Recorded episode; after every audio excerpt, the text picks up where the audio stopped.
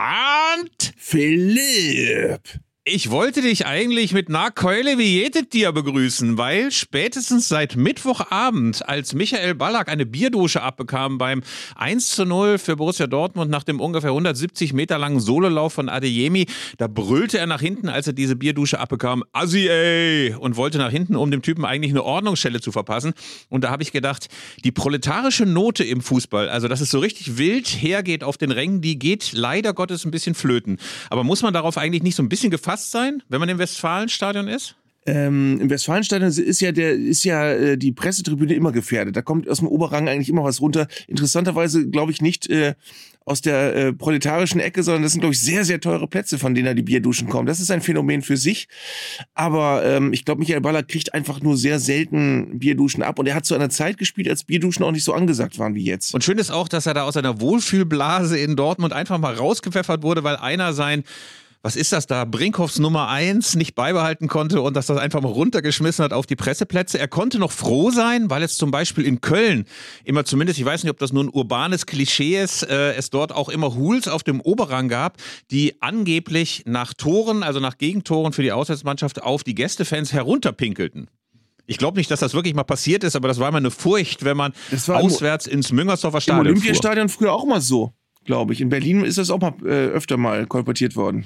Zumindest kann es ja da so gewesen sein, weil ja auch der Hertha-Fanblock immer mal wieder gewechselt hat. Also kann sein, dass wenn da kleine Auswärtsblöcke waren, dass da mal von oben nach unten runtergeschifft wurde.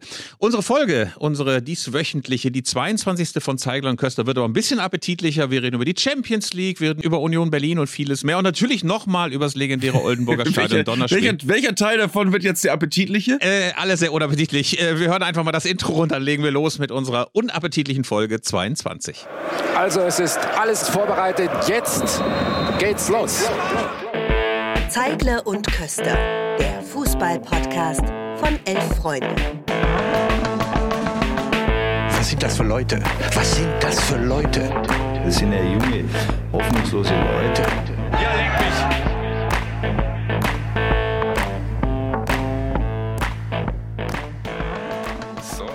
Also lieber Arndt, wenn wir über Bierduschen reden, also ich habe schon früher die eine oder andere abbekommen, so 88, 89 war das gerade sehr en vogue. Also da zeigte man seine besondere Freude auch über Tore der eigenen Mannschaft, indem einfach alle ihre Bierbecher nach oben schmissen, nach oben, nach links, nach rechts. Und es gab eigentlich wenige Partien, wo ich nicht nach Bier stinkend nach Hause kam und meine Mutter ein bisschen angeekelt geguckt hat. Ähm, kannst du das auch noch so nachempfinden oder, oder warst du in gemäßigteren Teilen des Stadions unterwegs? Nein, das ist zuweilen vorgekommen, aber ich finde es auch einen großen, großen Unterschied, ob man äh, in einem Moment größter Freude ein Bier abbekommt oder ob das so eine Wutbierdusche ist, wie im Moment jetzt gerade leider äh, um sich greift, dass Leute einfach äh, mit Bierduschen andere Menschen bestrafen wollen. Das fühlt sich dann ganz anders an. Also da haben wir auch schon mal drüber gesprochen. Das ist auch ein Phänomen, was sich mir nicht erschließt, dass man, dass man sagt, so jetzt hat er ein Tor gegen uns geschossen, aber dafür kriegt er eine Bierdusche. Das ist so, äh, finde ich ganz befremdlich. Aber Bierduschen vor Freude, das, ja Gott, das ist, das passiert halt. Genau. Genau. In Bielefeld war das auch, weil es nur Herr vor der Pilz gab, was dann verschüttet wurde, war jetzt auch nicht die Hemmung so groß, dass man gesagt hat, das ist jetzt ein besonderer kulinarischer Edeltropfen. Das wurde dann einfach rumgeschmissen und es gab immer riesige, riesige Bierduschen. Ähm, mir war auch Mittwochabend aufgefallen, wie sehr Ballack momentan noch so als großer Co-Kommentator inszeniert werden soll. Also der Hauptkommentator sagte irgendwann so bewundert, mein Gott, Michael, du bist ja ein richtiger Sprachkünstler. Erst war Julian Brandt hinten gefährlich und jetzt wird es vorne brandgefährlich. Oh. Und bei so viel Wortwitz dachte ich mir, äh, ein bisschen Bachmann-Wettbewerb, Klagenfurt, Michael Ballack auf dem Weg dorthin. Ähm, ich finde ihn im Vergleich zu manch anderen Co-Kommentatoren so ein bisschen blass. Also ich äh, gibt ja welche, Jonas Hummels zum Beispiel, den ich richtig super finde. Sandro Wagner finde ich vielleicht ein bisschen zu fachchinesisch, aber trotz allem auch immer sehr unterhaltsam. Da finde ich ihn jetzt nicht so super. Wie ist dein Eindruck? Ich kann jetzt nicht genau erklären, vielleicht sollten wir da mal drüber reden. Ich habe mit Michael Ballack nie irgendwas verbinden können. Das, ich, es war ein sehr, sehr, sehr guter Fußballer, aber ich habe mit ihm als Typ, ich fand ihn nie charismatisch. Er ist natürlich nicht dumm, aber es ist trotzdem nie besonders spannend, was er sagt. Also ich finde es auf eine merkwürdige Weise auch tatsächlich so egal. Ja, das ist wahrscheinlich, das ist wahrscheinlich das Resümee, das man ziehen muss. Das ist einfach ein bisschen Kunstpause egal ist. Ich glaube, das trifft es, das trifft es tatsächlich sehr, Ja, was sehr ist gut. das so? Wie, wie, was verbindest du mit Michael Ballack? Außer war ein guter Spieler. Es gibt gleich drei Szenen, die ich mit Michael Ballack verbinde. Da ist einerseits dieses Halbfinale in der Champions League, wo Chelsea, bei dem Michael Ballack da gerade spielte, einen Elfmeter verweigert bekam. Ich glaube, in der allerletzten Sekunde, der allerletzten Minute, der allerletzten Nachspielzeit. Und Michael Ballack, dem norwegischen Schiedsrichter Henning Övrebrö, oder wie man ihn ausspricht, wir werden ja auch noch mal ein bisschen über holländische Aussprache im Laufe dieser Folge sprechen, äh, ihm beinahe wirklich an den Kragen gegangen wäre. Also Nasenabstand zwei Zentimeter und er brüllte auf ihn ein, aber der Schiedsrichter ließ sich natürlich nicht umstimmen, wie sich überhaupt nie Schiedsrichter umstimmen lassen. Dann, äh, zweite Szene war, wo Philipp Lahm Michael Ballack ausgebotet hatte. Ich glaube, das war 2010, wo er ihm eiskalt die Kapitänsbinde weggenommen hatte, als der dann durch das Boateng-Foul so malade war.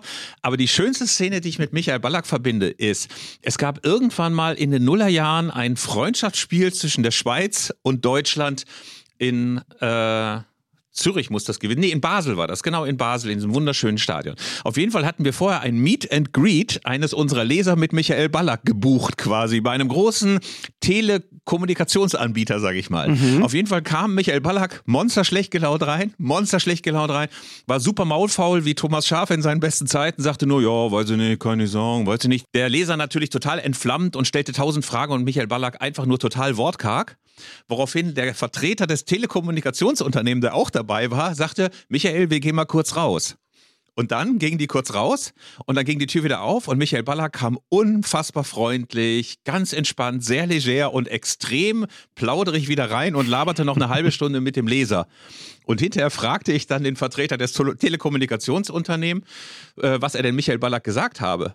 Und dann sagte der nur, ja, ich habe mich einfach daran erinnert, ähm, dass unsere ausstehende Sponsorenzahlung, die wir ihm noch schulden, nur dann überwiesen wird, wenn er sich jetzt einigermaßen mal am Riemen reißt. Okay. Und da habe ich gedacht, Michael Ballack, er weiß sich dann doch richtig zu verhalten, äh, wenn solche Daumenschrauben angesetzt werden. Äh, also das sind die drei Sachen, aber ansonsten ist das echt wenig. Ich meine, dafür, dass er der beste deutsche Spieler der Nuller Jahre war, ähm, ist es so, dass es nicht viele emotionale Assoziationen mit ihm gibt. Obwohl, das, das, das war ja das Interessante an dieser Schiedsrichterauseinandersetzung, die du erwähnt hast. Das war eigentlich, so haben wir ihn nie vorher und nie hinterher aus dem Sattel gehen sehen. Das war das, das, das Ungewöhnliche daran. Deswegen ist es auch so hängen geblieben. Das ist, glaube ich, auch deswegen so entscheidend gewesen, weil das der letzte große Moment war, in dem Michael Ballack noch einen Titel von internationalem Renommee hätte holen können. Ich glaube, das war ein Moment, in dem er wusste, das rinnt ihm jetzt durch die Finger und er wird wahrscheinlich in sämtlichen depperten deutschen Medien weiterhin als der Unvollendete beschrieben, als einer, der dann den ganz großen Sprung doch nie geschafft hat. Insofern war das, glaube ich, ein Moment, in dem ihm das klar wurde und er hatte in dem Schiedsrichter dann den Schuldigen erblickt. Aber wo wir gerade beim Schiedsrichter sind, es gab am Dienstagabend bei dem Spiel PSG gegen Bayern, das ja ein hochklassiger Kick war und trotzdem so ein ganz kleines bisschen langweilig, weil es so sediertes Gekicke auf höchstem Niveau war, äh, zwei VAR-Entscheidungen gegen PSG. Eigentlich hätten sie auch 2 zu 1 gewinnen können, wenn nicht jeweils ein Teil des Beines, ein Teil des Beines im Abseits gehangen hätte.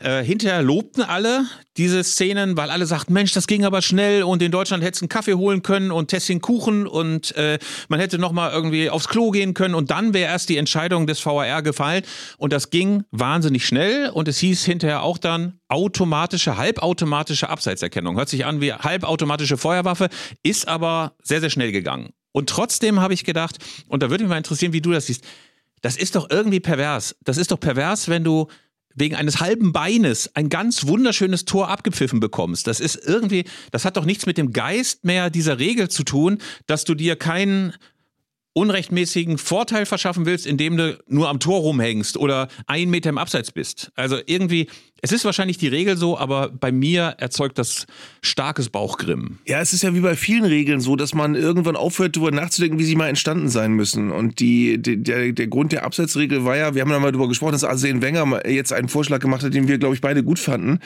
dass eben Abseits nicht sein darf, wenn die Nasenspitze oder ein kleiner C vor dem letzten Verteidiger ist, sondern ähm, wenn der noch irgendwie auf einer Höhe ist, also sprich ähm, auf einer Linie sich die Körperteile noch irgendwie berühren ähm, und der, der Stürmer nicht einen, einen halben Meter alleine auf weiter Flur ist äh, und gar nichts mehr zwischen den beiden ist, dann ist, sollte es eigentlich kein Abseits sein, weil wenn es nur messbar ist, dann, dann ist der, der wirkliche Vorteil, den sich ein Spieler durch die Stellung verschafft, ja auch nicht, nicht der, ist- der ist wiederum nicht messbar. Also ähm, das, das, der, der, die Natur der Abseitsentscheidung, weshalb das mal gemacht wurde, die wird halt damit jetzt konterkariert, weil so war Abseits mal nicht gedacht früher.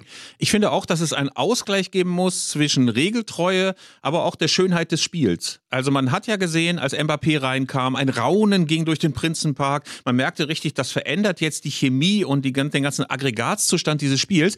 Aber dann zwei Tore von PSG, das erste war unfassbar knapp. Es gab dann zwar hinterher auch noch so eine Grafik, wo man dann eben sah, wie bei Fortnite die vergiftete Zone, äh, dass eben dieser halbe Haxen da noch reinhing äh, vom Außenstürmer. Aber ich dachte dann so, das macht die Schönheit des Spiels kaputt. Es gibt natürlich immer wieder so Apologeten dieses äh, Videobeweise, die dann sagen, ja, Abseits ist Abseits, da kann man nichts machen. Regel ist Regel. Aber das sind wahrscheinlich auch so Leute, die äh, Falschparker anzeigen und ansonsten auch sehr, sehr ordnungshüterig drauf sind. Also das hat mich echt genervt. Habe ich gedacht, ähm, das ist dem Spiel nicht zuträglich. Was ich mich übrigens heute frage, du wirst dich ja auch noch daran erinnern, dass irgendwann, und das ist jetzt auch nicht so, so wahnsinnig lange her, entschieden worden ist, dass gleiche Höhe kein Abseits mehr ist. Früher war ja gleiche Höhe auch Abseits. Ist dadurch eigentlich irgendwas gewonnen worden? Frage ich mich gerade. Wahrscheinlich muss es am Ende immer heißen, im Zweifel für den Stürmer, im Zweifel für die Schönheit, im Zweifel für das Tor oder den tollen Spielzug. Äh, es ist zumindest eine Situation mehr nicht abseits gewesen. Insofern würde ich sagen, eigentlich ja ganz positiv.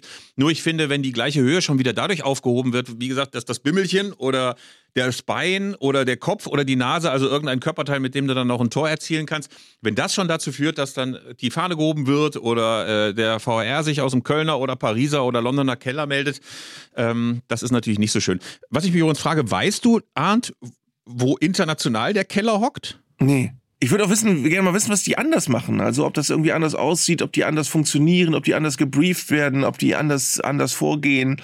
Also wir haben in der Bundesliga gerade wieder große Unstimmigkeiten durch, durch sehr unterschiedliche Eingriffsschwellen, die offenbar nicht ganz eindeutig definiert sind. Ähm, ich, ich frage mich jetzt gerade wirklich, ob man sich bei, ob wir, wir ärgern uns bei internationalen Spielen schon seltener, oder? Das ist seltener so, dass da jetzt ganz krasse Sachen passieren. Ja, einerseits, weil es schneller geht. Es waren wirklich nur, glaube ich, unter einer Minute bei der ersten Entscheidung und in Deutschland hätte es wahrscheinlich, weil wir diese halbautomatische Absetzerkennung nicht haben, vier bis fünf Minuten gedauert und da hätte man tatsächlich nochmal ein Käffchen holen können.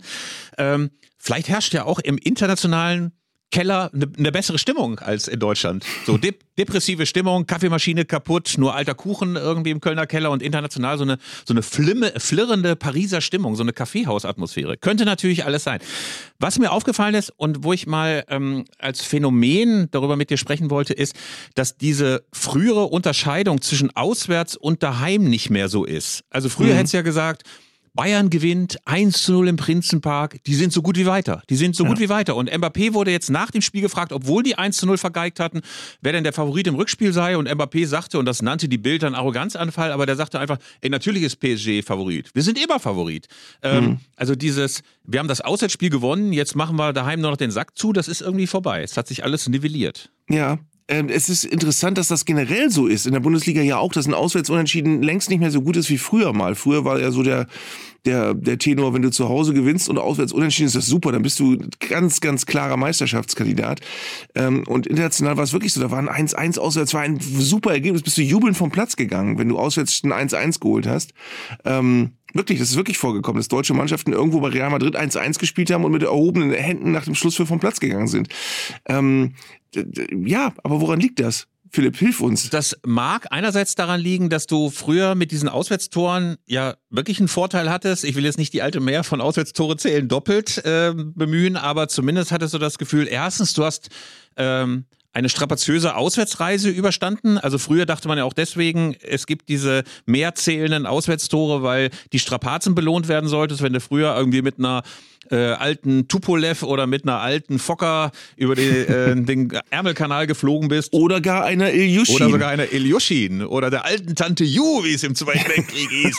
Also ähm, damals hatte man andere Strapazen. Bei der Anreise war geschlaucht. Äh, du wurdest dann äh, im Auswärtsstadion auch noch mit Regenschirm durch den Zaun gepiekst und so weiter. Und wenn du da 1 zu 1 oder 2 zu 1 gewonnen hast, dann äh, hättest du hinterher gesagt, ey, wie großartig ist das denn? Und das hast du nicht mehr. Äh, und äh, ich glaube, deswegen ist auch dieses Flair ein bisschen verloren gegangen. Alle Stadien sehen irgendwie gleich aus. Ich hätte dir, das war ja das Lustige, noch nicht mal sagen können. Ich hätte dir noch nicht mal sagen können, dass das im Prinzenpark stattfindet, wenn man nicht das gewusst hätte. Also diese neuen Stadien sind echt anders. Aber auch ähm, analog zu dem, was du sagst, es ist tatsächlich auch nicht, nicht mehr so dass man auswärts auf Unentschieden spielt. Ne? Früher war es ja so, früher hast du immer mal Traineraussagen gehört, mit einem Punkt wären wir schon zufrieden. Ähm, und du hast Mannschaften gesehen, wo klar war, die wollen eigentlich einen Unentschieden machen. Ähm, und das, das, äh, das hast du nicht mehr. Du hast nicht mehr diese Mannschaften, die, die äh, erkennbar nur das Spiel kaputt machen, um irgendwie mit einem Punkt rauszukommen. Die hervorragende Ausgangslage fürs Rückspiel, das gibt's einfach nicht mehr.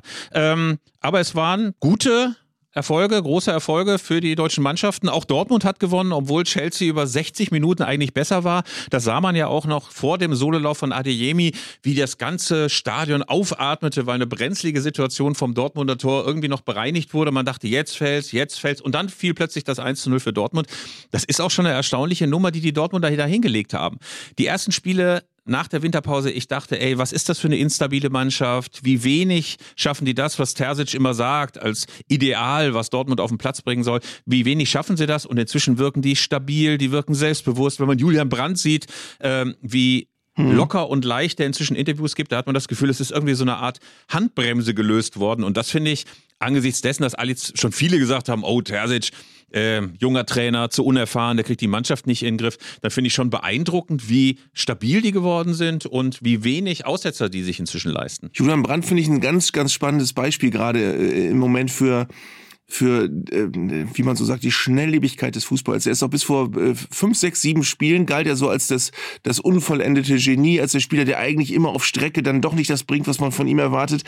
Und ich habe immer schon gedacht, ich, ich bin, bin totaler Julian Brandt-Fan. Ich habe immer schon gedacht, normalerweise muss so ein Spieler in jeder großen Mannschaft der Welt untergebracht werden können. Und du musst mit dem, was der kann, muss man normalerweise ganz viel anfangen können als Mannschaft. Der kann einer Mannschaft ganz viel geben. Ähm, und ich habe immer nicht verstanden, warum der in Dortmund so, so kritisch gesehen wird und so umstritten war. Ich habe mal gedacht, zieh den durch, du musst auf den setzen. Das ist eine riesen, äh, ein Riesengewinn für, für eine, eine offensiv spielende Mannschaft, für eine Mannschaft, die kreativ vorne was braucht und äh, ich, ich freue mich, dass er jetzt so die Anerkennung kriegt, aber ich finde auch erstaunlich, dass er, nachdem er jahrelang so leicht maulig äh, betrachtet worden ist in Dortmund, dass es jetzt heißt, oh, jetzt müssen wir mit ihm verlängern, unbedingt, ganz schnell, ganz dringend. Also es geht manchmal dann ganz schnell in eine andere Richtung, aber es ist ähm, in seinem Fall total verdient, finde ich. Das ist wirklich verdient und da ziehen wir mal alle Hüte davor und ähm, müssen natürlich in diesem Zug auch über Union Berlin reden, wenn wir jetzt gerade äh, über Überraschungsmannschaften in der Liga reden. Es heißt ja immer, ich weiß nicht, ob du damit vertraut bist, dass ein Fluch auf dem Elf-Freunde-Cover liegt. Also alle, die irgendwann mal auf unserem Cover aufgetaucht sind, die erfahren direkt danach einen massiven Formknick. Es gibt Beispiele dafür. Ich sag nur der FC St. Pauli, äh, da haben wir wunderbar getitelt, erste Liga, denn Hamburg äh, schafft das jetzt oder erste Klasse oder ähnliches. Und dann hatten wir Timo Schulz und ein paar St. Pauli-Kicker auf dem Cover und zack, danach, glaube ich, kein einziges Spiel mehr gewonnen. Äh, Tim Borowski hatten wir mal auf dem Cover, das war schon 2005 oder 2006 oder 2007. Ich glaube, direkt nach der WM war das äh, und danach, glaube ich, äh, doppelter Schlüsselbeinbruch oder Bänderriss in der Unterhose oder was auch immer. Auf jeden Fall ähm, Elf-Freunde-Fluch. Aber jetzt hatten wir zum Beispiel Urs Fischer auf dem Cover. Lächelnd, mhm. zufrieden, freundlich und sogar sehr, sehr offen. Und nichts ist passiert. Nichts ist passiert. Die gewinnen ein Spiel nach dem anderen. Und ich habe ja insgeheim gedacht, dieses Spiel in Leipzig, das könnte der große Knick sein. Da verlieren sie, die Ambitionen da richtig oben anzugreifen, sind dann möglicherweise ein bisschen futsch. Aber das gewinnen sie auch noch. Und ich frage mich ein bisschen, wo endet das? Wo endet das? Ist das äh, wie Leicester City irgendwann oder ist das äh, zumindest in der Champions League? Ich meine, was wäre das für eine Nummer? FC Union in der Champions League. Ich habe mich gerade auch ganz viel mit Union beschäftigt, weil die ja in der Europa League spielen. Jetzt gerade Ajax Amsterdam auch ein Hammer-Spiel. Ähm, und dann sind mir so ein paar Sachen nochmal klar geworden. Die waren ja im letzten Jahr zeitweilig Sensationstabellenführer. Aber da dachtest du ja, okay, die sind jetzt gerade Tabellenführer, aber dann im neuen Jahr, äh, wenn dann die Europa League weitergeht und sie haben die Doppelbelastung so, dann werden sie in der Bundesliga wahrscheinlich so auf Platz 6 stehen. Und das ist immer noch gut. Und ähm, dann haben sie Riasson verloren. Äh, sie, sie, verlieren äh, einen, einen wichtigen Spieler nach dem anderen. Sie haben Grisha Prömel verloren. Sie haben äh, vom, vom guten Jahr Max Kruse verloren, wo man schon gesagt hat, oh Gott, was sollen die ohne Max Kruse machen? Und ähm, wenn du dir die Aufstellung von Union Berlin mal anguckst, da ist kein richtiger Star dabei. Da ist wirklich niemand dabei, wo du sagst, ja, das sind so die Spieler, die die besonderen Momente ausmachen, sondern das ist wirklich der Inbegriff einer guten Mannschaft, die als Mannschaft funktioniert. Gibt's ganz selten in der Bundesliga, dass eine Mannschaft so über die Mannschaft funktioniert äh, und nicht über drei, vier super Leistungsträger. Äh, ich ich finde faszinierend solche Spieler wie Trimmel wo du sagst, ja, wo kam der her? Wieso war der auf einmal da? Das ist ein Spieler, der immer überdurchschnittliche Leistungen bringt. Ähm, und, und solche, davon haben die eben 15. Das ist so, das ist so, ähm, und Urs Fischer scheint auch ein ganz wichtiger Mosaikstein zu sein. Also es ist ganz toll, was da geleistet wird und ich bin gespannt, wie lange das anhält. Max Kruse war ja letzten Sonntag im Doppelpass und wurde auf Union angesprochen und hat gesagt, und dann bin ich erstmal innerlich zusammengezuckt, aber habe dann gedacht, nee, er hat ja völlig recht. Er hat gesagt, ja, den Titel werden sie wohl nicht holen, aber Champions League ist eigentlich schon ziemlich klar, dass die das schaffen. Äh, und ich glaube auch ehrlich gesagt nicht, dass sie noch tiefer rutschen als Platz vier in dieser Saison, weil du kannst die ja im Moment wirklich nicht schlagen. Es ist, es ist eine so gut funktionierende Mannschaft, wie du es ganz selten siehst. Ich las das auf Twitter, dass das zehn Leichtathleten, so drückte der Kollege sich aus, äh, zehn Leichtathleten, die genau nach dem Plan rennen, fighten, spucken, kratzen, wie Urs Fischer es ihnen eben erzählt. Und man darf eben auch nicht vergessen, das sind jetzt nicht so haarige Mutanten, die keine Hauptsätze bilden können und die einfach nur nach Plan funktionieren, sondern sind eben auch intelligente Leute. Wir hatten ähm, mal ein Gespräch vor eineinhalb Jahren, glaube ich, schon mit Trimmel und das sind ganz reflektierte Burschen, Leute, die sich auch Gedanken drüber machen, in was für einem Umfeld sie da leben. Ich, die haben diese naja, mitunter vielleicht ein bisschen Wagenburgartiger, aber diese ganz starke Identität von Union auch sehr verinnerlicht. Also jeder, der da hinkommt, wird, glaube ich, erstmal so ein bisschen injiziert mit diesem, ey, wir gegen alle und bei uns zählt natürlich der Kampf und die Disziplin und jeder, der sich da bereit erklärt, da zu spielen, der muss sich auch einordnen. Insofern fand ich es auch gar nicht überraschend, dass Max Kruse da irgendwann auch wieder abgehauen ist, weil wenn du so sehr individualistisch äh, orientiert bist, wenn es so sehr auch darum geht, dass du dich selber auch nochmal in verschiedenster Art und Weise öffentlich darstellst, dann passt du möglicherweise bei aller spielerischen Intelligenz, bei allem, was du kannst als Kicker, nicht so richtig gut rein in dieses Union-Konzept. Ich finde, ein typischer Union-Transfer, obwohl er nicht klassischer Stammspieler ist, ist Behrens. Den haben sie vom SV Sandhausen geholt. Und ich weiß ganz genau, dass der in Bremen auch im Gespräch war. Der ist auch irgendwie Bremer anscheinend. Ähm, und da haben die Fans abgelästert, was wollen wir mit dem Stürmer von Sandhausen, wenn das unser Anspruch ist, naja, dann gute Nacht. Und dann ist er zur Union gegangen.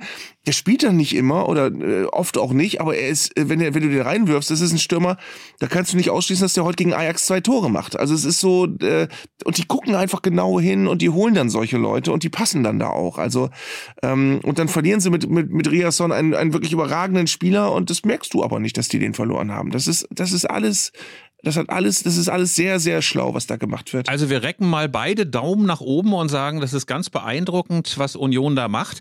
Ähm, da wollte ich uns mal einmal noch mit dir drüber sprechen. Äh, es ist dann ja sehr, sehr häufig jetzt die Rede von der großen Wachablösung, die in Berlin stattfindet. Hertha war gestern, Union ist heute. Ich habe sowas auch schon mal erlebt, als der SC Paderborn aufgestiegen ist. Da hieß es Arminia Bielefeld, keine Rolle mehr, jetzt nur noch Paderborn. Paderborn die Nummer eins in Ostwestfalen. Oder wenn jetzt, nehmen wir mal an, der FC St. Pauli ausstiege und HSV in der zweiten Liga bliebe, da hieß es die Wachablösung, die neue Nummer eins in der Stadt. Ich finde das immer ein bisschen redundant. Ich glaube ja, dass es... Äh, ganz völlig unentscheidend ist, ob du gerade irgendeinen Pokal holst oder irgendetwas gewinnst oder möglicherweise für ein, zwei, drei, vier Jahre der große Club in der Stadt bist. Am Ende glaube ich an so lange Entwicklungen. Also wenn ich jetzt mal sagen würde, es gäbe jetzt irgendeinen Investor, der sagen würde, ich mache jetzt mal einen Club in Bremen richtig groß. Fantasieclub mhm. Borussia Bremen, sage ich mal, mhm. mit unendlich viel Geld an, kaufen sich dann noch eine Lizenz von irgendeinem Regionalliga-Club und marschieren dann möglicherweise sogar an Werder Bremen vorbei und Europa League, Champions League und würden Titel holen. Alles jetzt nun mal so fiktiv. Trotzdem würde man doch niemals sagen, niemals sagen, Freunde, äh, das ist jetzt der große Club, jetzt ist die Wachablösung, das ist jetzt die Nummer eins. Ich glaube ja, damit sowas passiert, damit du wirklich massiv dran, also strukturell dran vorbeimarschierst, muss viel, viel mehr passieren. So, ne? Also das, Gab es vielleicht mal in Freiburg beim Freiburger FC und jetzt der SC Freiburg, wo der andere Club immer der große war. Aber sonst wird das doch niemals passieren. Ich glaube zum Beispiel nicht auch, dass wenn Lok Leipzig mal wieder aufsteigen würde in die dritte Liga, auch vielleicht sogar in die zweite Liga, dass du relativ schnell wieder dort mehr Zuschauer hättest als bei RB Leipzig. Hm. Das ist ein Wachablösungstheorem, was wir da gerade gehört haben, ne? Im, im Prinzip. Ja, ich habe es, ich ähm, hab es elaboriert und ich kann es sogar herleiten, Art. Aber äh, sag erstmal du was und dann komme ich nochmal mit einer geschichtswissenschaftlichen Expertise. Nee, ich kann, ich kann dem nur zustimmen. Ich finde auch, ähm, interessanterweise gab es übrigens dieser Tage die Meldung, dass äh, Werder Bremen das Angebot hatte, an, an die US-Börse Nasdaq zu gehen. Und da waren jetzt erstmal Summen von Ja, da waren jetzt erstmal so, also irgendwelche Investoren wollten sich da einklinken und da waren, waren Summen jetzt erstmal von 70 Millionen im, im Spiel. Mit 70 Millionen kannst du natürlich einen Verein jetzt nicht komplett neu erfinden. Aber für einen Verein, der 30 Millionen Schulden hat durch Corona, wären 70 Millionen schon ganz gut. Und sie haben sich aber ganz schnell dagegen entschieden. Unter anderem, ähm, weil man eben auch Dinge berücksichtigen muss, wie wenn irgendwelche Investoren kommen, kann man denn ausschließen? Und gerade wenn es um Börsengeschichten geht, dass irgendwelche US- oder chinesischen oder was weiß ich was für, für Firmen sich dann einkaufen können in deinen Verein und du kannst es dann gar nicht mehr verhindern. Ähm, ist Aber Arndt, 50 mach das doch. Mach das doch. Stell dir mal vor, Nasdaq, US-Börse, chinesische Investoren, da bist du in Shanghai eine große Nummer. Ja. Du, auch als Stadionsprecher. Wir müssen, wir müssen irgendwann mal eine Folge machen, wo es nur um die berühmten Trikotverkäufe in Asien geht. Wo man ja ganz oft sagt, oh, wenn wir den Spieler holen, ja, der ist teuer, aber allein durch die Trikotverkäufe in Asien werden wir es ja wieder rein haben, das Geld ganz schnell. Aber ja, wir aber kommen vom stell mal Thema vor, ab. ihr, äh, äh, da steigt jetzt einer mit 70 Millionen ein, da stehst du doch am nächsten Tag für so ein, für so ein Jahresgespräch angestellt, da stehst du dann doch schön irgendwie schon äh, vor der Tür des Vorstandsvorsitzenden und sagt, hier, wie bei Hertha, die haben sich doch, glaube ich, auch alle die Löhne sofort aufs Doppelte oder Dreifache erhöht, als Lars Windhorst einstieg. Also da kannst du doch ganz anders verhandeln auch. Da sind ganz neue Löhne drin und neue Popularität. Nur als Stadionsprecher von Werder Bremen. Die Lars Windhorst Millionen, sind die eigentlich da, wo die Hessler Millionen auch sind? Ich, äh, ich, es gibt immer mal wieder so Fälle, wo Vereine dachten, sie machen das große Glück und das Geld ist dann einfach weg. Nein, ich glaube ja, dass die Hessler-Millionen zusammen mit den Windhorst-Millionen und den Detari-Millionen von Ja, oh Eintracht ja. Frankfurt, die ja ebenfalls noch äh, irgendwo verschollen sind. Es gibt ja in brandenburgischen Dörfern, gibt es ja den Mythos, weil jedes von diesen Dörfern äh, ja einen Dorfteich hat, dass irgendwo noch das Nazi-Gold versteckt ist. Also das ist so ein Dorfmythos. Gibt es eigentlich in jedem Dorf, oh, da ist noch ein russisser Panzer und das Das Nazi-Gold. liegt direkt neben den Hessler Millionen mutmaßlich. Das liegt direkt neben den Hessler-Millionen, den Detare-Millionen und den Windhorst-Millionen. Also äh, ist ein bisschen wie das Bernsteinzimmer. Ähm, Wäre natürlich sehr, sehr schön zu wissen. Ich nehme mal an, dass einfach die Windhorst-Millionen in den Taschen von Jürgen Klinsmann, von Michael Preetz, von schangeligen Spielerberatern aus der ganzen Welt und möglicherweise bei Kollegen Piontek und beim Kollegen Kunja irgendwo gebunkert sind, aber ähm, vielleicht nicht als komplette Summe, sondern schön aufgesplittet in sehr, sehr viele Profiteure. Aber ähm, es ist ja auch noch Europa League, du hast es ja schon erwähnt. Union spielt bei Ajax. Äh, wir haben auch noch dieses großartige Duell Eintracht gegen den SSC Neapel. Leider Gottes so wahnsinnig weit auseinander äh, dividiert. Ich glaube, Eintracht Frankfurt spielt erst am 21., 22. Februar und dann erst wieder am 15. März das Rückspiel. Aber darauf freue ich mich schon sehr. Und ich muss dazu erzählen, dass ich ja in der vorletzten Folge, glaube ich, aufgerufen habe, mir noch äh, Argumente zu Ja. schicken, die Eintracht zu hassen. Die Eintracht zu hassen. Und äh, ich dachte, da kommt nichts, weil alle die Eintracht so geil finden. Aber es gab sehr viele Zuschriften aus Darmstadt, aus Offenbach, aus. Kassel, aus Hanau, aus den ganzen Marktflecken, aus den ganzen ungepflegten Marktflecken rund um äh, Frankfurt. Und ich habe das jetzt auch schon geschrieben und ich möchte nur mal ganz kurz zitieren. Also ich habe sehr viel Hass ausgekübelt. Ich habe angefangen äh, mit einer Schlechtmachung des Europa League Triumphs im letzten Jahr. Ich habe einfach versucht zu mäkeln und ich zitiere einfach mal, völlig egal offenbar, dass die Eintracht, die von Franz Beckenbauer trefflich als Cup der Verlierer geschmähte Blumenvase nur nach Deutschland mitnehmen durfte, weil sich sämtliche Kontrahenten so dämlich anstellten wie Bud Spencers Gegner in Plattfuß am Nil. Sei es der Bummelstreik des FC Barcelona oder der nur durch starke Beruhigungsmittel oder eine verlorene Wette erklärbare Auftritt von West Ham United in Frankfurt. Und da bekam ich sofort Zuschriften, das Heft ist ja vor zwei Tagen erschienen, äh, wie ich diese wunderbare Saison so schlecht machen könne. Aber ich habe es mal probiert. Ich hoffe, der Hass, die tiefe Abneigung gegen Eintracht Frankfurt ist zumindest aus diesen Zeilen erlebbar. Aber schön ist doch, dass zumindest die ganzen Leute aus Offenbach und Darmstadt st stabil sind. Also die können die Frankfurter Eintracht nach wie vor nicht leiden. Das fand ich äh, sehr, sehr schön. Aber trotzdem freut man sich irgendwie auf dieses Spiel. Ne? Neapel auch äh, Tabellenführer Serie A, wunderbare Stimmung, große Euphorie und dagegen Eintracht Frankfurt. Das ist wirklich Europacup-Feeling. Ja, ich fahre, ich, ich hatte übrigens, sag mal du als Bielefelder, ich hatte übrigens jetzt die Wahl und, und werde es auch tun, am Samstag zu Eintracht Frankfurt gegen Werder zu fahren. So richtig lange Fahrt von Bremen aus. Ähm, und habe dann lange überlegt, machst du das? Weil die, meine letzte Auswärtsfahrt war nach Köln, das war das 1 zu 7. Ähm, und das ist ja nicht so richtig schön. Und in Frankfurt, da rechnest du ja auch nicht mit einem ganz hohen Sieg deiner Mannschaft auswärts, aber ich, ich, ich schaue mir das mal an. Schau dir das mal an. Würdest du jetzt mit Amina Bielefeld gerade nach Frankfurt fahren? Ich sag mal so, ich würde zu jedem Verein fahren, der irgendwie in der ersten Liga wäre mit Arminia Bielefeld, weil ich denken würde, wir sind nicht abgestiegen, wie großartig ist das denn? Man darf auch nicht vergessen, dass das letzte gute Spiel, das letzte gute Spiel von Arminia Bielefeld war in Frankfurt. Das haben wir gewonnen. Ich glaube 1-0, 2-0, irgendwie sowas. Und danach ging es nur noch bergab. Seit eineinhalb Jahren nur noch Grütze, nur noch schlimme Spiele. Also wenn du mich fragst, Fährst du nochmal nach Frankfurt, lieber Philipp? Fährst du mit Arminia? Dann sage ich, ich habe die Koffer schon gepackt und sitze quasi schon im Bordbistro, weil ähm, ich habe wunderbare Erinnerungen an dieses Spiel. Es ist die letzte schöne Erinnerung, bevor wir aus dem Paradies vertrieben wurden. Wir müssen nochmal, wenn wir, ich weiß nicht, ob du ein Problem damit hättest, jetzt nochmal kurz über Arminia Bielefeld zu reden. Ich glaube nicht.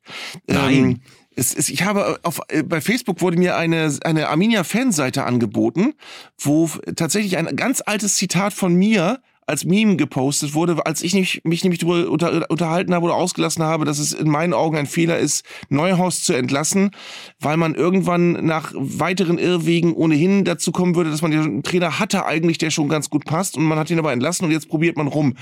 Ähm, und es haben sich aber sehr kontroverse äh, Kommentare darunter gebildet, unter anderem Leute, die mir vorgeworfen haben, ja, ich hätte ja nicht gesehen, was Neuhaus für einen Fußball gespielt hat in Bielefeld. Ach, das Unfug. Ja. Unfug ahnt. Ich habe mir dein Zitat sogar eintätowiert auf dem Unterarm, weil es stimmt. Ich habe Uwe Neuhaus wirklich verehrt, er hat so einen großartigen Fußball gespielt und du hast ja sinngemäß gesagt, ey, ihr werdet es nur noch bedauern, ihr werdet es nur noch bedauern, ihr werdet traurig sein, dass ihr ihn rausgeschmissen habt, weil alles, was danach kommt, alles, was danach kommt, ist Unfug und äh, funktioniert nicht. Gut, wir haben Frank Kramer geholt danach, äh, danach haben wir Uli Forte geholt aus der Schweiz. In jeder Folge auftaucht mittlerweile. Ja, aber ey, Uli Ja. Forte kam danach aus der Schweiz und das hätte ja auch irgendwie gut gehen können, aber es war eine totale Vollkatastrophe. Und jetzt haben wir einen, das ist auch besonders lust, lustig, Daniel Scherning aus Osnabrück. Seit der weg ist aus Osnabrück, den wir ja auch noch mit Ablöse rausgekauft haben, gewinnt Osnabrück jedes Spiel. Große Euphorie an der Bremer Brücke. Und wir trösten uns mit irgendeiner ominösen Scherning-Tabelle, wo wir noch auf Platz 10 oder 11 hocken. Aber die Mannschaft spielt extrem unkonstant und wenn es jetzt so wäre, dass Uwe Neuhaus vor der Geschäftsstelle an der Melanchthonstraße in Bielefeld steht, da mal anklopft und sagt, Freunde, hättet ihr nicht noch eine äh, Verpflichtung oder hättet ihr noch eine Beschäftigung für mich? Ich würde sofort sagen, Uwe, komm rein, schön, dass du wieder da bist äh, und ähm, würde ihn natürlich sofort wieder als Cheftrainer installieren. Oder eben Ernst Middendorf. Aber das hatten wir auch schon. Äh, Fakt ist aber, ähm, dass wir ähm, als Armin ebenso wenig zu lachen haben wie ganz, ganz viele andere, die da momentan in der Bundesliga unten herumgeistern. Wir können nicht schon wieder über den FC Schalke reden, aber ganz, ganz kurz noch über Hertha BSC, weil da ist etwas passiert. Selbst wenn ich leichte Sympathie für diesen Club habe, äh, finde ich das beeindruckend. Die haben 4 zu 1 gegen Gladbach gewonnen und drei Tore haben endlich mal Leute aus der eigenen Jugend geschossen. Und ich muss ja sagen, das ist ja sowas, was jeder sich erträumt, dass du eine Mannschaft auf dem Spielfeld hast und du musst es gar nicht so verklären, dass du sagst, das können jetzt nur wie bei Atletico Bilbao oder beim ersten FC Magdeburg in den 70er Jahren nur Leute aus der eigenen Stadt sein. Aber das ist ja rührend. Du hast drei aus dem eigenen Internat, also zwei, die da auch schon länger sind.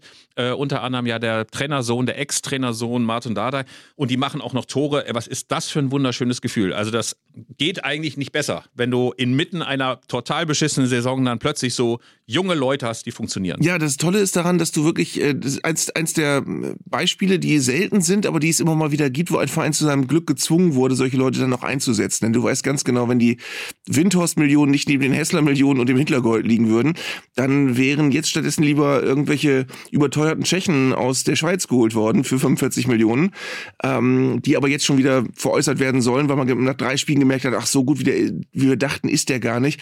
Ähm, also wir haben ja vor Augen gehabt, das haben wir auch schon mehrfach genannt, dass Hertha bis vor kurzem noch eine Mannschaft war, die wirklich so der Inbegriff war einer überteuerten Mannschaft, äh, hastig zusammengeraffter Spieler.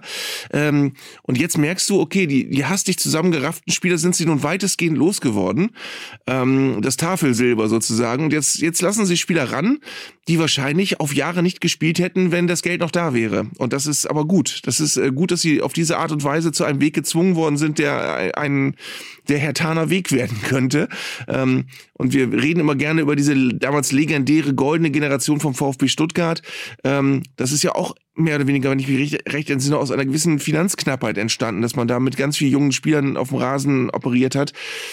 Und vielleicht ist das wirklich wichtig, dass man sich mal rückbesinnt und guckt, welche Spieler haben wir eigentlich, wie gut ist unsere Nachwuchsarbeit und ähm, dass man die Spieler dann auch mal ins Wasser wirft und nicht noch wartet, bis sie 24 sind und dann sagt, jetzt könnte er soweit sein, sondern die müssen jetzt ran bei Hertha. Die werden auch Schwankungen haben, die werden auch weiter Spiele verlieren irgendwann, aber ähm, es ist toll, da Spieler zu sehen, die aus dem Nichts gekommen sind. Und das hat natürlich auch etwas von feuchtem Traum jedes Fußballfans, diese Leute aus der eigenen Jugend. Es gab ja in der Vergangenheit mal so ein paar Beispiele. Ich kann mich erinnern, irgendwann in den 80er Jahren gab es den legendären Nürnberger Spielerstreik. Heinz ja. Höher war ja damals Trainer und mehrere Spieler sagten dann, nee, mit uns nicht mehr. Und dann schmissen sie irgendwann, blieben sie einfach hart mit Manager Manfred Müller, glaube ich noch, äh, und Heinz Höher als Trainer, schmissen sie irgendwann einfach die alten Säcke alle raus und liefen mit einer total jungen Truppe auf, unter anderem Dieter Eckstein dabei. Und irgendwann Dorfner, stieg der Schwabel Schwabel.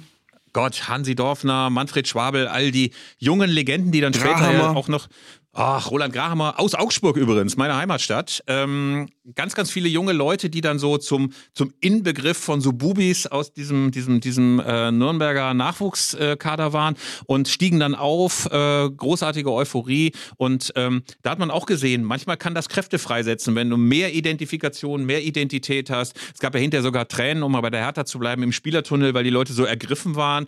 Gab ja auch so einen Schwenk, nachdem Martin Dardai da das 2 zu 1 geschossen hatte mit diesem Gewaltschuss aus 25 oder 30 Metern. Äh, Schwenk auf die Tribüne, wo Paul Dardai, das alte Hertha Urgestein, noch applaudierte und sich freute. Die ganze Familie war da. Und dann dachte ich, das ist ja mal eine schöne Geschichte. Vielleicht sogar die erste richtig schöne Geschichte, die Hertha so in den letzten 12, 13, 14 Monaten geschrieben hat. Glaubst du, wir können uns reinversetzen, wie es Kai Bernstein in solchen Momenten geht? Ich hab den, den sieht man ja auch mal zusammengesackt auf der Tribüne in solchen Phasen. Ähm, und ich, ich denke ja manchmal, es ist ein bewundernswerter Weg, dass er das macht, als ehemaliger äh, Fan aus der Kurve Präsident zu werden. Aber ich frage mich immer, ob die Fallhöhe nicht wahnsinnig hoch ist, dass du als, äh, als äh, dass du eine lebenslange Leidenschaft letztendlich kaputt gehen lässt, dadurch, dass du dich da zerreiben lässt, auch in so einem Amt und dass du wirklich auch plötz, plötzlich auch davon abhängig bist, dein, dein, dein ganzer Name, dein ganzes Wirken, dein ganz, aber auch deine ganze Fanvergangenheit, ähm, ob der, ob die Spieler dich jetzt hängen lassen, ob du als, als Präsident wirklich äh, von außen zerschossen wirst. Ähm, also ich glaube, viel Spaß hat er in den letzten Wochen nicht gehabt und deswegen sitzt er auch so da, wie er da sitzt, wenn Hertha dann endlich mal gewinnt. Es ist ihm nur zu raten. Äh, ich bin ja kein Hobbypsychologe. Doch, äh, Hobbypsychologe bin ich, aber ausgebildet leider noch nicht. Das kommt noch. Als Hobbypsychologe würde ich Kai Bernstein raten, irgendwie ein bisschen Abstand zu nehmen oder zu versuchen, Abstand hinzubekommen zwischen dem, was noch Privatleben ist äh, und äh, was die Härte angeht. Er steht natürlich besonders unter Beobachtung. Es gab zwar auch schon früher Fans, ausgewiesene Fans, die dann in Funktionärsämter kamen. Beim FC Augsburg hat ja auch lange Zeit einer gearbeitet, der äh, klassischer pöbelnder Meckerrentner vorher war. Ähm, aber bei Kai Bernstein ist es natürlich durch das öffentliche Signet dieser Fanjacke, von der ich auch irgendwann sagen würde, könnte auch mal ablegen, weil sonst hast du irgendwann so eine Uniform, wo jede Leute, äh, wo alle Leute denken, was ist denn jetzt los, wenn er die nicht mehr anhat. Ähm, aber ansonsten muss man einfach aufpassen, dass man da sich nicht komplett aufreibt, wenn man sagt, ey, das ist jetzt meine Aufgabe, ich mache nichts anderes mehr, äh, ich identifiziere mich komplett damit, ich setze mich möglicherweise sogar noch auf die äh, Bank oder ähnliches. Also ähm, da ist es, glaube ich, sehr, sehr wichtig, dass man irgendwie guckt, dass man einen Ausgleich hat, würde ich mal als ähm, Life-Coach so ähm, nassforsch bemerken. Aber ich ähm, hatte als, als Kai Bernstein gar keine Lust auf diese ganzen Klischees. Der ist ja am Anfang, dann war er ja überall in den Medien, auch bei den Fans, der Ultra, der zum Präsident geworden ist. Fantastische Geschichte. Und jetzt in den letzten Wochen, wenn du dann gelesen hast, so in den Vereinsforen bei Transfermarkt oder so, ähm, kam nach jedem Spiel, kam, naja, das passiert halt, wenn man einen Ultra zum Präsidenten macht, selbst schuld und ähm, mal sehen, wie sie den wieder loswerden. Und der hat sich da in ein Spannungsfeld bewegt, der möchte ich nicht tauschen. Zumal dieses Etikett der Ex-Ultra, da denke ich auch immer, ey, wie lange ist das her? Das ist ja nicht so, dass der vor einem halben Jahr irgendwie die Pyrostäbe weggesteckt hat und das Megafon weggelegt hat. Das ist schon ewige Zeiten her, dass der Ultra war. Äh, jetzt immer noch so tun, als ob der nur noch rumkungelt mit fünf oder sechs anderen Altauern außer Kurve. Das ist natürlich auch ein bisschen albern. Ja, aber hast du gelesen, nur weil wir auch darüber geredet haben vor zwei Wochen, dass tatsächlich Hertha versucht, die Abfindung für Freddy Bubic zu vermeiden, ja, weil sie jetzt sagen wollen, in, wegen nein, nein, nein, ich war doch nur, aber weil, weil dieses Interview, was Freddy Bobic dem RBB-Reporter gegeben hat, wo er dann hinterher gesagt hat, wenn du nochmal fragst, kriegst du eine, fragst, kriegst du eine gescheuert. Das ist jetzt offenbar Hauptgegenstand eines äh, Gericht, einer gerichtlichen Auseinandersetzung, wo die Hertha sagt, naja, wer sich so verhält, ist vereinsschädigend, deswegen äh, da kon konnten wir ihn rausschmeißen. Er hat einem Vert äh, Vertreter der Presse Prügel angedroht, da ist eine, eine, fristlose Kündigung dann auch gerechtfertigt und darüber muss jetzt ein Gericht befinden. Ja, äh, möglicherweise wäre das ja gar nicht so offenkundig und so öffentlich geworden, wenn nicht eine sensationsheischende Sendung am Sonntagabend das dann auch nochmal veröffentlicht hätte, lieber Arndt. Ja. ja. Ich glaube doch. ja, du glaubst doch. Äh, schön, dass äh, ihr das dann auch nochmal veröffentlicht habt. Klar ist, ähm, es hat dann gescheppert. Ich finde es nur ein bisschen vorgeschoben. Also, ja, eben, weil eben, rausschmeißen eben. wollten sie ihn schon vorher. Also, da müsste man vielleicht sich auch das zeitliche Tableau nochmal angucken. Also, wann man ihm das mitgeteilt hat oder wann er das schon wusste oder wann diese Entscheidung gefallen ist. Äh, und ob man das dann nicht hinterher schiebt, um die große Abfindung, die es ansonsten sicher geben würde, ähm, ob man die dann nicht einfach nur sparen will. Also, das halte ich für so, halte ich für so halb glaubwürdig. Es ist, es ist ja ehrenhaft, dass Freddy Bobic sich dann dafür entschuldigt hat. Aber ich weiß jetzt nicht im Nachhinein, ob es nicht eigentlich schlauer gewesen wäre, sich nicht zu entschuldigen. Weil durch die Entschuldigung entschuldigen, hat er sich da so klein gemacht und das, das Ganze so groß, dass ich denke, wenn er dazu einfach überhaupt nichts mehr gesagt hätte, hätte man immer sagen können, ja, das war halt ein Spruch. Aber jetzt hat er sich selbst entschuldigt und hat das äh, zu so einer sehr ernsten Sache gemacht. Im ersten Moment würde ich ja auch sagen, das hat gar keine Chance, weil es so vorgeschoben wirkt. Aber wenn man manchmal so Gerichtsurteile liest, da hat eine irgendwie als Kassiererin im Penny oder im Lidl oder im Plus oder was es da alles gibt, äh, eine halbe Banane mitgehen lassen und äh, zack ist die gefeuert worden, weil jetzt der Arbeitgeber nicht mehr an ihre Treue und die Loyalität zum Arbeitgeber ähm, rechnen konnte. Also von daher kann das natürlich immer sein, dass du überraschenderweise dann doch äh, einen großen finanziellen Verlust für Freddy Bobic in Kauf nehmen musst, bloß weil du dann mal nicht die Klappe halten konntest und ein bisschen gegenüber einem Reporter aggressiv geworden bist. Lieber Arndt, wir schauen zurück ins Jahr 1988. Weißt du noch? Der Fußball vor 35 Jahren.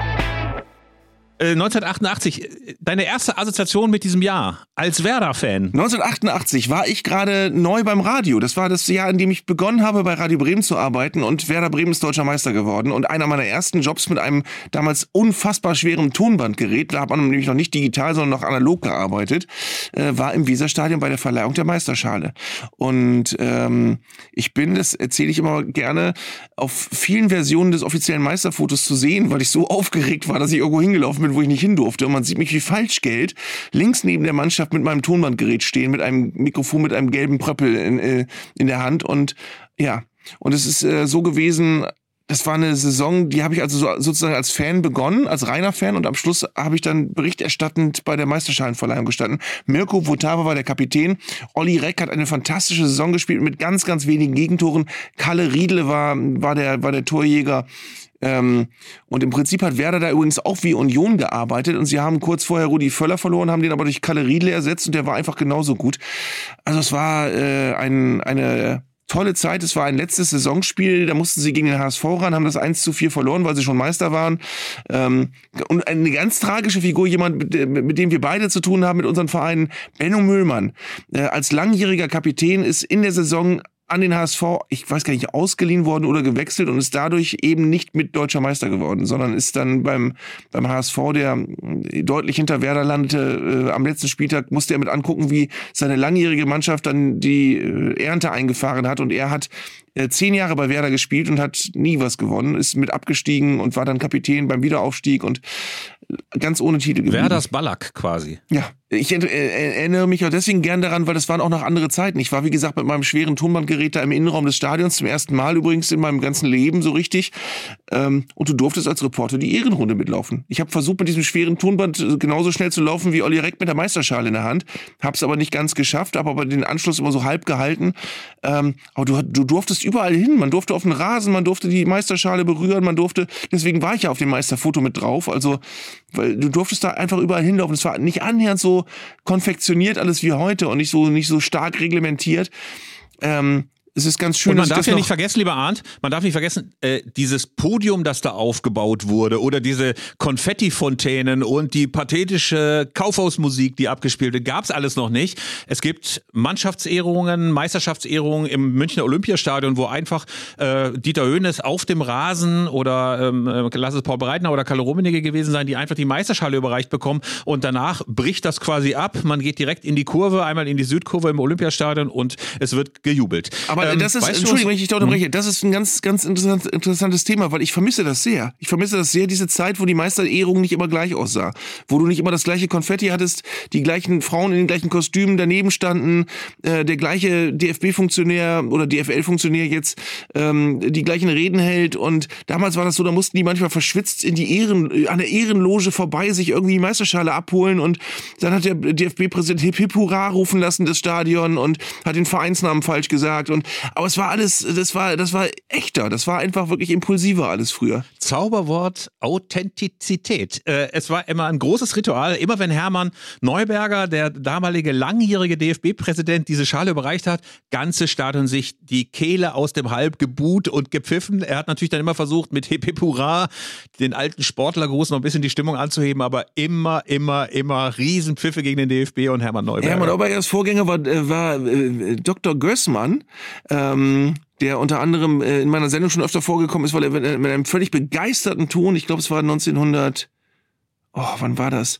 74, 75, nee, 74 muss es gewesen sein, 75 waren die Bayern nicht mehr Meister, den ersten FC Bayern München zur Meisterschaft gratuliert hat und das klingt ganz seltsam. Erster FC Bayern München, genauso ein Fehler wie mein Kollege Jens Kirschneck, der mal bei einer Lesung in Uerdingen immer KSC Uerdingen gesagt hat, immer KSC Uerdingen und ich merkte, wie sich eine Wolke der Antipath Antipathie über ihm zusammenbraute. Äh, aber erster FC Bayern München ist tatsächlich auch nicht schön. Oder München-Gladbach zu sagen, ist auch äh, ein absolutes No-Go. Also da gibt es viele, viele, viele Fehler, die man machen kann. Wir kommen gleich noch bei den Leserzuschriften oder bei den Hörerzuschriften dazu, welche Fehler wir in der letzten Ausgabe gemacht haben. Das werden wir alles noch rekapitulieren. Ich muss dich aber nochmal fragen, weil wir ja im Jahr 1988 sind und in der Nostalgie schwelgen.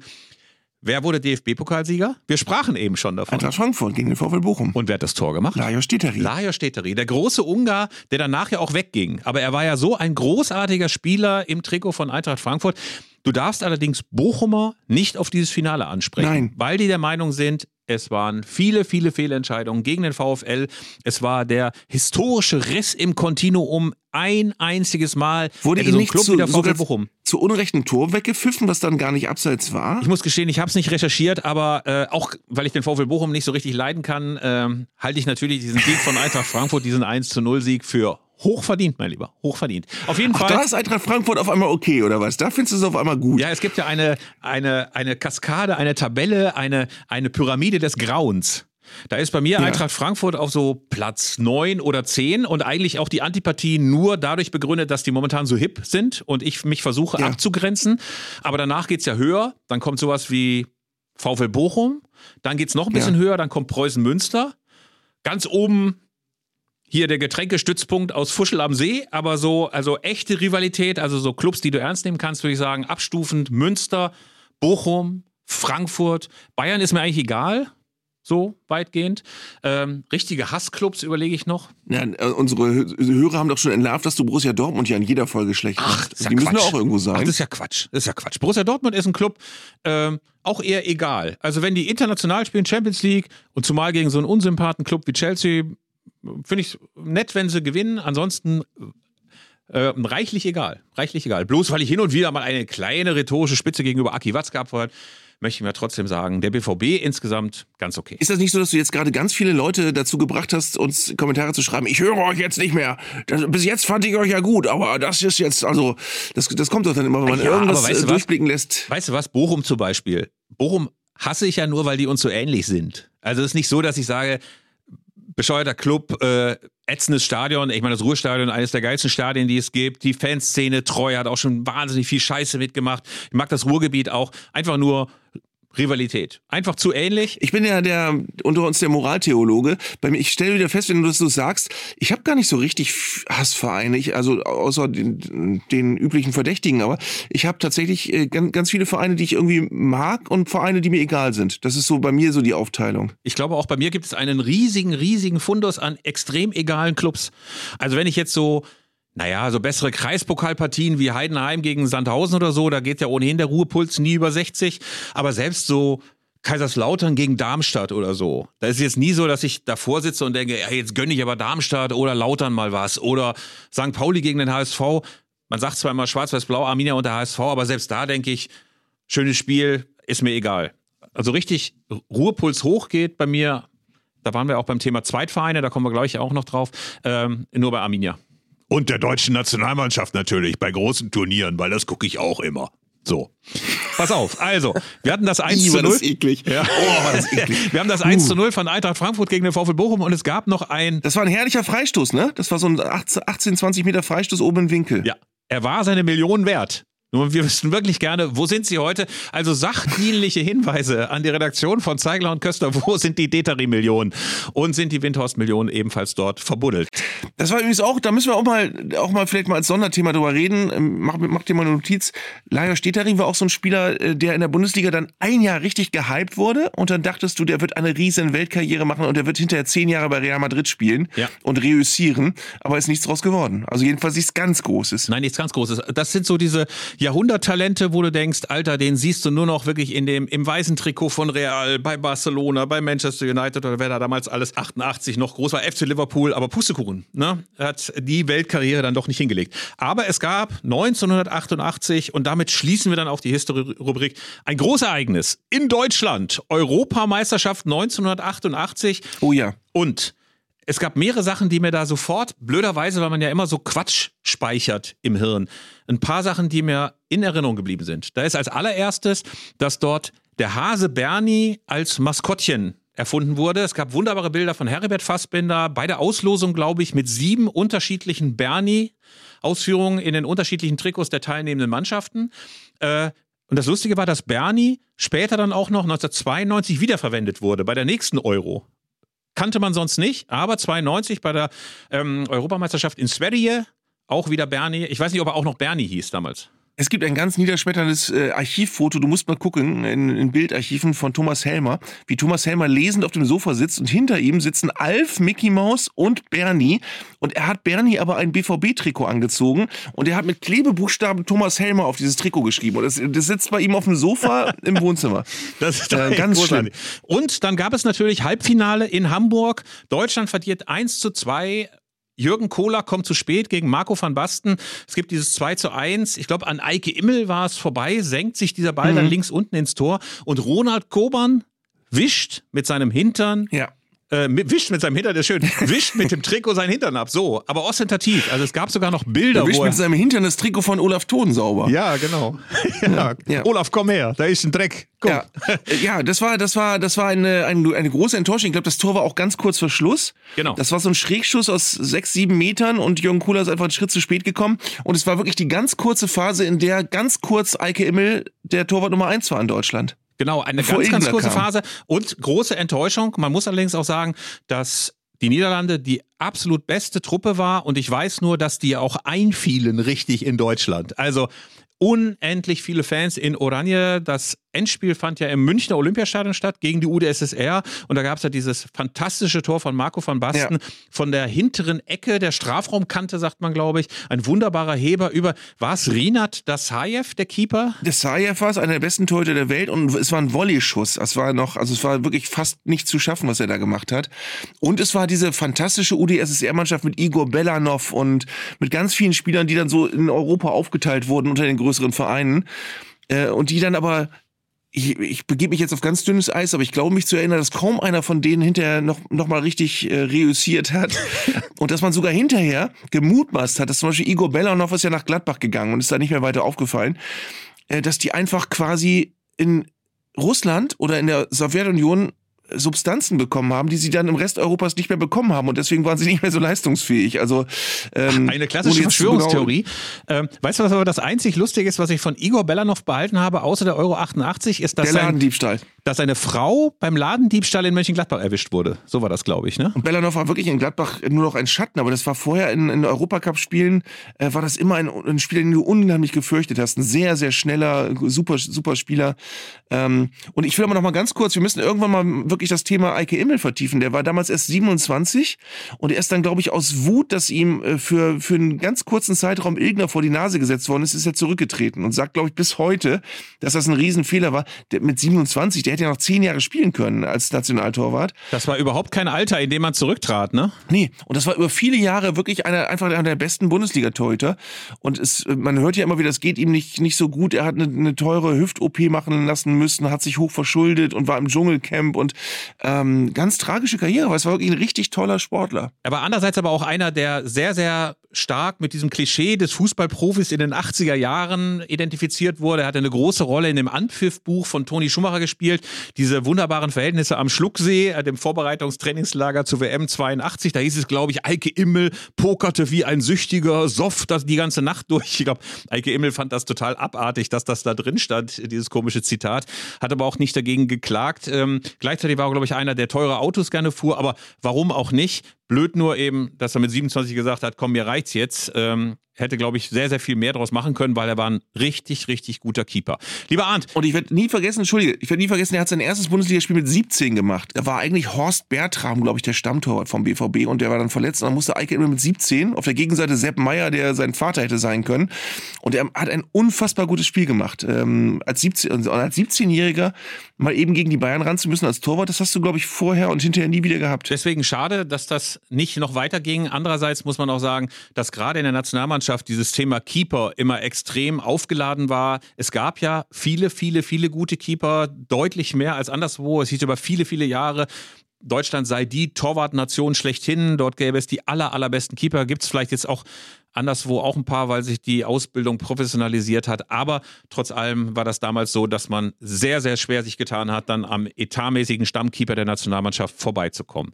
Lieber Arndt, wir müssen jetzt natürlich noch einmal auf die Hörer reagieren. Äh, oh ja. Wir freuen uns unfassbar, das muss man nochmal sagen. Arndt, da spreche ich für dich mit. Über alle Zuschriften, die es gibt. Wir bekommen ganz, ganz viel über podcast.elfreunde.de. Ganz, ganz viele Erinnerungen auch an früher. Und wie gesagt, wir lesen jede Zuschrift und freuen uns extrem drüber, wenn ihr uns darüber berichtet. Und ein paar, wir können jetzt nicht alle ähm, zitieren, aber ein paar wollten wir doch sehr, sehr gerne nochmal vermelden. Das eine sind Korrekturen. Ich habe in der letzten Folge zweimal, glaube ich, gesagt, VfL Oldenburg. Sowas darf mir natürlich nicht passieren. Es heißt VfB Oldenburg, genauso wie VfB Osnabrück, VfL Lübeck, VfB Bochum, VfL Stuttgart. Also VfB Oldenburg, ich merke es mir. Äh, viele schwärmen vom Donnerspee-Stadion, haben mir auch Bilder geschickt, großartige Bilder von dieser Backsteinmauer, die am Donnerspee direkt das Stadion begrenzte. Viele schwärmen davon. Äh, Ralf Lembeck hat beispielsweise geschrieben, die Atmosphäre an der Donnerspee, sagt er, ich habe immer Donnerspee ohne diesen weiblichen Artikel genannt, war elektrisierend und hat einen, ihr habt es richtig beschrieben, ab der ersten Sekunde in den Bann gezogen. Das Spiel war eher nicht überragend, da geht es jetzt um dieses Spiel Arminia gegen Oldenburg in der Aufstiegsrunde 1990. Es ging um viel und es wurde zu der Zeit ja noch wirklich viel gefault. Aber mitgerissen hat es mich dennoch. Also, ähm, lieber Arndt, es ist sehr, sehr schade, dass du erst da warst, als es abgerissen wurde. Ja. Es wurde ja schon angemerkt, warum warst du eigentlich nicht da, als Werder Bremen da aufgestiegen ist? Du warst zu klein, hast du dich entschuldigt. Das war tatsächlich in einer Zeit, da habe ich noch keine Auswärtsspiele besuchen dürfen von zu Hause aus. Da war ich noch zu klein. Mein erstes Auswärtsspiel, oh komm, das will ich jetzt auch erzählen. Mein erstes Auswärtsspiel war äh, Borussia Dortmund, Werder Bremen.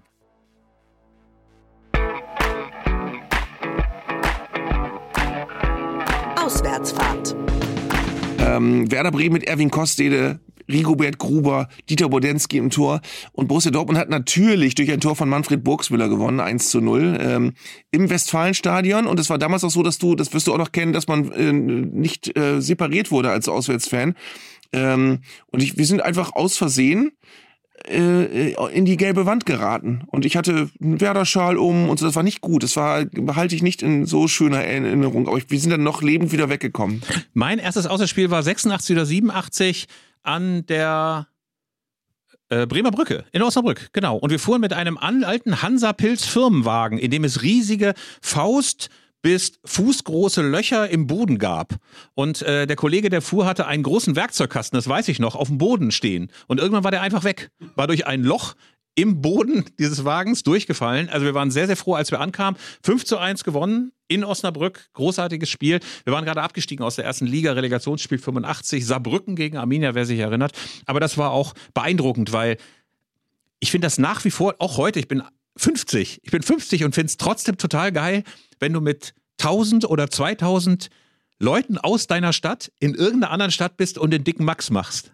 Das finde ich total geil. Also ich weiß gar nicht, was das für ein, für ein kindliches Trauma ist, aber dass man da im Hauptbahnhof ankommt, rumpöbelt, Passanten in Angst und Schrecken versetzt, ich finde es irgendwie geil. Ich finde es irgendwie super. Also ich war, ich war bei dieser Fahrt, äh, ich bin mit meinem Schulfreund Holger gefahren äh, in so einem Reisebus. Das waren, es gab früher, weißt du, da- diese Kombi-Angebote gab es, also ein Bus, hat ein Busunternehmen eine Fahrt organisiert mit Eintrittskarte für 20 D-Mark äh, hin und zurück von Bremen nach Dortmund. Und ich weiß noch ganz genau, wir waren halt wirklich relativ äh, verschüchterte Jungs und wir saßen in so einem Bus voller Kuttenträger und die haben tatsächlich sich, das werde ich nie vergessen, ich habe es auch jetzt gerade wieder fotografisch vor Augen an der Gaststätte, an der Raststätte Münsterland haben die sich mit Eiersalat beworfen, den sie aus der Auslage geholt haben. Einfach so, weil es ging, äh, mit vollen Händen in den Eiersalat gegriffen und sich beworfen. Äh, das war das war noch vor der Niederlage. Das war also nicht mal aus Wut. Ähm, Ey, wie und kann man sich ich mit auch- Eiersalat bewerfen? Das ist ja das total ging, eklig. das ging. Ja, und es war dann aber so, dass ich in Dortmund bei meinem also Auswärtsspieldebüt, ähm, das äh, ist mir zum ersten Mal klar geworden, ey, du bist hier und alle finden deinen Verein doof. Das, das fühlt sich ganz komisch an. Also das habe ich so vorher, das erlebst du ja vorher nie. Vorher bist du ja immer nur an Orten, wo dein Verein toll gefunden wird. Und äh, wenn du dann zum ersten Auswärtsspiel fährst und du erlebst diese Abneigung und diese Feindseligkeit, das, das äh, macht was mit dir. Also mich hat das immer extrem angetörnt, wenn du so wusstest, äh, die einheimische, gerunzende Bevölkerung empf äh, empfängt dich mit Hass und empfängt dich äh, mit Abneigung. Sowas fand ich eigentlich immer sogar ganz gut. Wir hatten übrigens nicht die Raststätte Münsterland, sondern die Raststätte Hamm-Rühnern. Auch so ein riesiges Ding auf der A2, kurz hinter diesen großen Atomkühltürmen von Hamm-Üntrop. Und ähm, ein Kumpel von mir hat dort mal sich so ein paniertes Schnitzel aus der Auslage gegriffen und hat das Ding einfach unter seinen Ärmel, unter seinen Arm geklemmt und ist losgerannt. Und es war eisglatt und alle schlitterten da über den Parkplatz. Und der Kollege wurde hinterher durch diesen riesigen Fettfleck, den das auf seinem weißen T-Shirt hinterlassen hat, überführt und abgeführt. Er sagt, er hatte dann, hat sich in den Bus gesetzt, äh, in die hinterste Reihe und hat dieses Schnitzel unfassbar schnell aufgegessen, um die Beweisstücke zu vernichten. Aber äh, er wurde dann, wie gesagt, überführt, weil er ein riesiger Fettfleck unter seiner Achsel äh, prangte. Wir sind übrigens immer mit so einem Busunternehmen aus Ostwestfalen gefahren. Ich sag mal, die Geräte, die die zur Verfügung gestellt haben, das waren meistens so normale Verkehrsbusse, also ohne Kopfstützen. Und so Dinger, die, glaube ich, mal in Rumänien vor einem Jahr durch den TÜV gefallen sind. Also man hat immer Und die nach kaltem Rauch rochen von innen. nach kaltem Rauch und es wurden natürlich riesige, riesige Aschenbecher aufgestellt oder Mülleimer in der Mitte aufgestellt, in der Hoffnung, dass der ganze Müll da reingesteckt wird. Aber weil sich dann meistens geweigert wurde, auf irgendwelchen Raststätten zum Pinkeln anzuhalten, haben da alle Leute mal reingeschifft. Und da konntest du nur und hoffen. es waren noch immer Sitze aufgeschlitzt. Natürlich immer Sitze aufgeschlitzt und äh, alles voll. Da gab es ja vorne noch diese Klappdinger, mit denen du, ähm, in denen du reinrauchen konntest. Also Aschenbecher an jedem Sitz, den du einfach aufgeklappt ja, hast ja. am Hinterteil des Sitzes. Äh, wir kommen aber weiter zu den, bevor wir uns totlabern, äh, zu den weiteren ähm, Zuschriften. Tom Ebbering. Man ahnt es schon vom Namen her, hat uns geschrieben. Dem Herren Chefredakteur sowie Herrn Zeigler sei gesagt, dass ihre Aussprachen der Wort Eredivisie und Höchens in der letzten Folge vom 9.2. nicht korrekt waren. Niederländisch muss nicht klingen, und das tätowieren wir uns auch ein, als hätte Mensch eine halbe Apfelsine im Mund. Ich da in Berlin immer- doch genug Niederländer herumlaufen, könnte deren Expertise zu Rate gezogen werden. Oder Herr Zeigler fährt schnell rüber nach Groningen, Fla kaufen. Fla kaufen, dieses wunderbare Erfrischungsgetränk. Kurz das Beispiel Eredivisie. Langes E, weiches R. R. Kurzes E, Ist Fla nicht eine Süßspeise eigentlich? so ein Pudding. Habe ich Ja. Erfrischungsgetränk Warum gesagt? sagst du. Erfrischungsgetränk? Ja. Ja. Wir wollen nicht kleinlicher sein, wir wollen nicht kleinlicher Ja. sein, lieber Herr Zeigler. Pass auf, also. Also man sagt, man sagt, ja, Langes E, weiches R, kurzes E, D-I-W-I, weiches S. Also, Eredivisie. Kein zusätzliches E gesprochen am Ende, Arndt. Weißt, bist bist du sicher, dass es kompetent ist? Weil ich fand Eredivisie klingt viel holländischer. Und ich weiß auch nach wie vor nicht, ob man, wenn man nicht eine Apfelsine im Mund hat, ob dann sprechen da Niederländer auf einmal Hochdeutsch? Ich weiß, ich, ich, habe keine, ich wirklich, mein ganzes, mein ganzes Bild vom Niederländischen ist eigentlich jetzt gerade erschüttert. Lieber Arndt, ich weiß ja auch nicht. Kann ich auch nicht sagen. Also, kein zusätzliches E gesprochen am Ende. Keine Betonung, als würde einem ein halber Liter Sabber das Kinn runterlaufen. Keine Ursache, schreibe und zum Schluss Grötjes. Auch sehr schön. Tom, wir danken dir. Tom, wir danken dir für Ja. deine Zuschrift. Äh, Wir werden das in Zukunft Wir haben mal eine, eine Studienfahrt gemacht nach Schloss Dankern im Emsland. Das ist aber nahe der holländischen Grenze. Da konnte man holländisches Fernsehen sehen. Und da gab es immer so eine Musiksendung, die hieß Club Veronica. Und da gab es dann vorher immer so einen Spot, der endete immer mit den Worten, het is een Programm von der Humanistischen Verband op Nederland 1. Das war bestimmt jetzt auch wieder ganz falsch, aber diesen Satz haben wir uns gemerkt. Das hörte sich an, als ob du eine halbe Apfelsine im Mund hast, lieber Arndt. Also, nochmal, Sascha Preuße beispielsweise hat auch nochmal die These des Zweitlieblingsclubs vertieft. Und jetzt kommt's.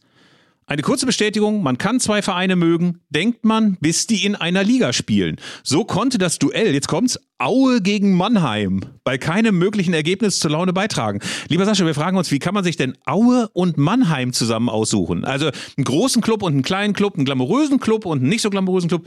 Schon okay, aber Aue und Mannheim, das ist so, wie wenn du bei Parship bist und dir so ein 60-jährigen Schlangensammler aus Erkenschwick holst und nicht einen gut aussehenden oder so. Also deswegen Aue Mannheim, schwierig, finde ich, oder? Müsste man mal einen Psychotherapeuten ranlassen und mal Ja. das bewerten lassen. Ja, er begründet das auch durchaus schlüssig wegen Martin Mennel und äh, ganz andere Ge- Geschichte schreibt er noch. Also ähm, Sascha Preußer hat hat's nicht leicht. Dann Matthias Bach schreibt äh, zum Wunder der Grotenburg. Wir haben es ja gesagt, 7 zu 3 gewinnt Uerdingen. Wir haben in Erinnerungen geschwelgt an Wolfgang Funkel, an Friedhelm Funkel, an Werner Vollack und die ganzen anderen, die da rumliefen in der Grotenburg und 7 zu 3 gewonnen haben. Und jetzt kommt, das war ein westdeutscher BRD-Blick, ahnt. So, er schreibt nämlich, zur Wahrheit gehört, das ist eine westdeutsche Sichtweise, sagt Matthias Bach. Zur Wahrheit gehört auch, dass unser Torhüter in der ersten Halbzeit so stark gefoult wurde, dass er ausgewechselt wurde und seine sportliche Karriere dadurch beendet war. Geahndet wurde dieses Foul nicht entsprechend. Ja, ich habe mir das sogar angeguckt und er hat komplett recht. Also Jakubowski hieß der Torwart, glaube ich. Und er wurde in einer Szene, kam eine Flanke von außen von Wolfgang Funkel dermaßen äh, fern des Balles weggerammt. Also es war so, du konntest es mit sehr viel Wohlwollen noch als beide springen nach dem Ball werten. Deswegen wäre es eher kein Platzverweis gewesen. Aber Wolfgang Funkel hätte zwingend gelb sehen müssen und du hättest zwingend einen Freistoß geben müssen. Und der hat sich offenbar die Schulter gebrochen und hat danach kein Profispiel mehr, also äh, Profispiel, also kein erst, erstklassiges Spiel mehr in der DDR machen können. Ähm, aber äh, was ich dann auch gelesen habe, ist, es musste dann ein völlig ähm, ja, unerfahrener Torwart zwischen die Pfosten, der auch nicht geeignet war, der aber deswegen zwischen die Pfosten musste, weil äh, die Dresdner hatten eigentlich einen sehr guten zweiten Torwart, der ist aber nicht linientreu genug gewesen und der ist deswegen aussortiert worden.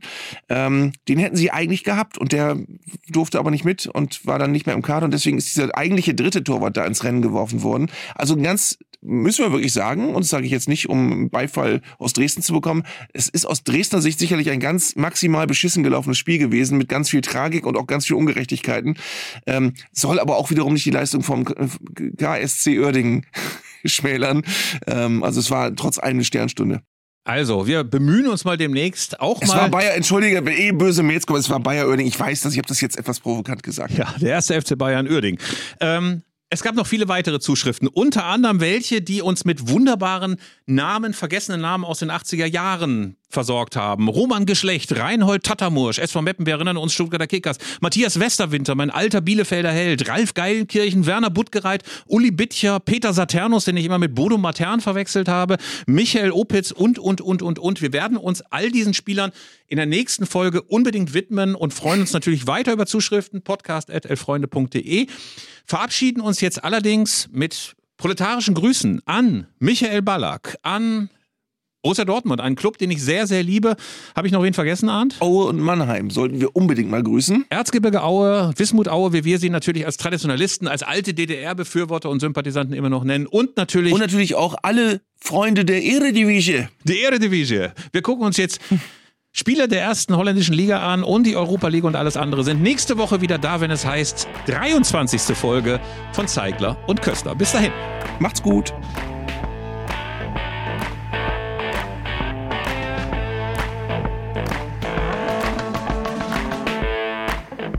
Das war Zeigler und Köster, der Fußball-Podcast von Elf Freunde. Ihr hörtet eine Produktion im Auftrag der Audio Alliance. Koordiniert hat diese Folge der Kollege Tim Pommerenke. Die Aufnahmeleitung besorgte Jörg Groß-Kraumbach und Sprecherin war Julia Riedhammer. Für das Design des Podcasts war Lukas Niehaus verantwortlich. Die Öffentlichkeitsarbeit lag in den vertrauensvollen Händen von Franziska Schmidt und die Podcasts bei Elf Freunde werden von Luis Richter koordiniert. Am Mikrofon saßen bei Köster und Zeigler, wenig überraschend, Philipp Köster und Arndt Zeigler.